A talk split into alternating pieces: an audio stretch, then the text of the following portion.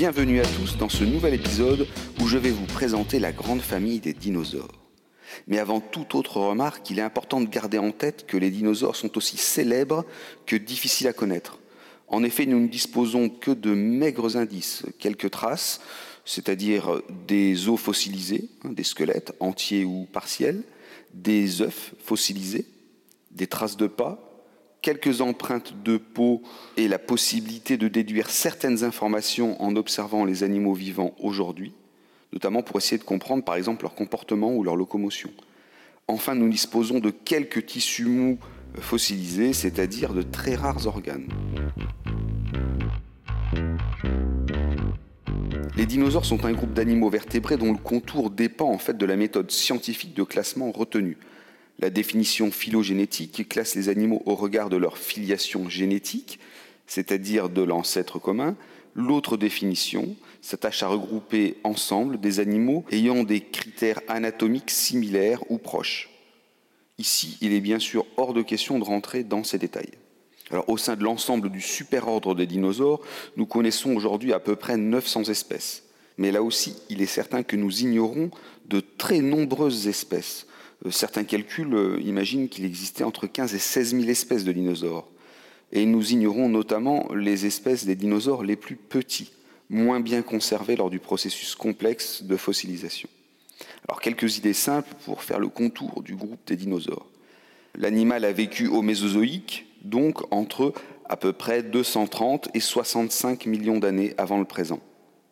La majorité des dinosaures sont terrestres et ne volent pas. Les dinosaures se différencient des reptiles par leur posture, hein, ils ne rampent pas. La forme du bassin et la manière dont le fémur s'enclenche dans le bassin permet des postures hautes. Notamment, on va dire que euh, les dinosaures ont en fait les pattes sous le corps, à la différence des reptiles qui les ont sur les côtés, comme par exemple aujourd'hui les lézards ou les crocodiles. En cela d'ailleurs, on peut dire que les dinosaures ou les oiseaux ont un squelette plus proche du nôtre que celui euh, des reptiles classiques. Dans l'état actuel des connaissances, en matière de reproduction, les dinosaures pondaient des œufs. Ils étaient sûrement ovipares.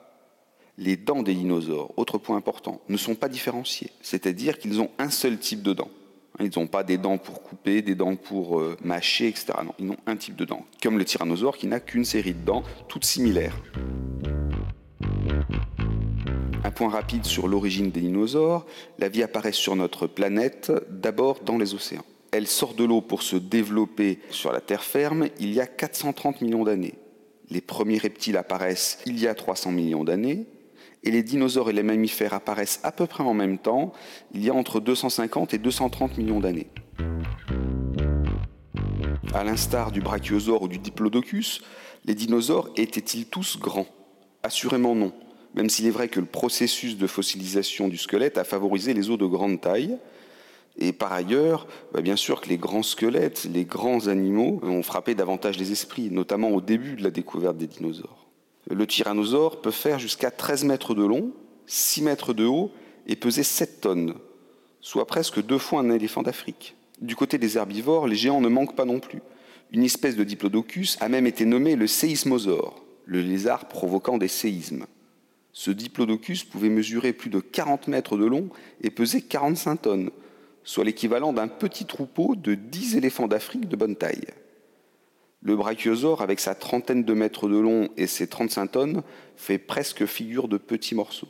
Mais de nombreux dinosaures font la taille d'un homme, voire un peu moins. C'est le cas de la famille des Consoniatus, par exemple. Alors une question difficile à trancher euh, sur la biologie des dinosaures euh, était-il à sang froid, comme les reptiles aujourd'hui? C'est-à-dire, est-ce que leur chaleur dépendait, à vrai dire, d'apports extérieurs? À la différence de nous, enfin des mammifères, des oiseaux, etc., dont la chaleur euh, résulte d'un mécanisme interne. Alors, était-il à sang-froid? C'est possible, mais peu probable. L'étude du squelette, en fait, ne permet pas de répondre de manière certaine. En étudiant les os et en les comparant aujourd'hui aux os des animaux à sang froid et à sang chaud, on peut trouver en fait des éléments contradictoires. Le tyrannosaure serait un animal à sang chaud, c'est-à-dire ayant un métabolisme élevé. En effet, pour maintenir en fait constante la température du corps, il est nécessaire d'avoir un haut métabolisme, donc une grosse activité de chasse, etc., pour se nourrir suffisamment. Une autre hypothèse serait celle d'une thermorégulation intermédiaire qui aurait disparu en fait du règne animal euh, depuis la disparition des dinosaures. En tout cas, après étude de certains organes euh, fossiles, on considère bien que les dinosaures n'étaient pas des animaux à sang-froid. au sein du supergroupe des dinosaures, on retrouve différents grands groupes.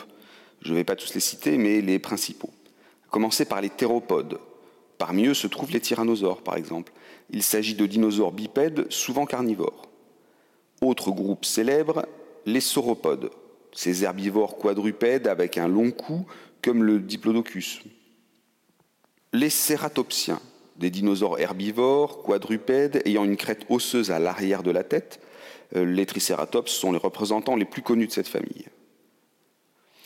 Autre groupe, les stégosauriens, avec des plaques ou des épines plantées sur le dos, à l'instar du stégosaure.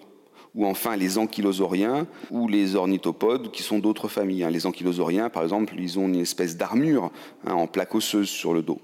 Alors au Mésozoïque, il existe d'autres animaux qui n'appartiennent pas au supergroupe des dinosaures, comme par exemple bien sûr les plésiosaures, ces grands animaux marins, ces reptiles marins, qui disparaissent en fait en même temps que les dinosaures lors de la grande extinction de la fin du Crétacé il y a 65 millions d'années.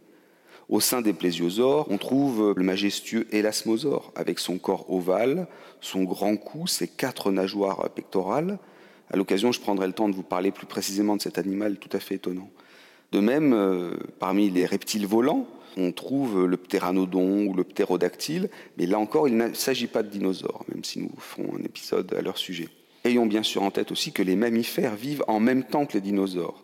Hein, chacun occupe par contre des niches écologiques différentes, ce qui explique qu'après la disparition des dinosaures, les mammifères vont pouvoir occuper des niches écologiques jusque-là occupées par les dinosaures.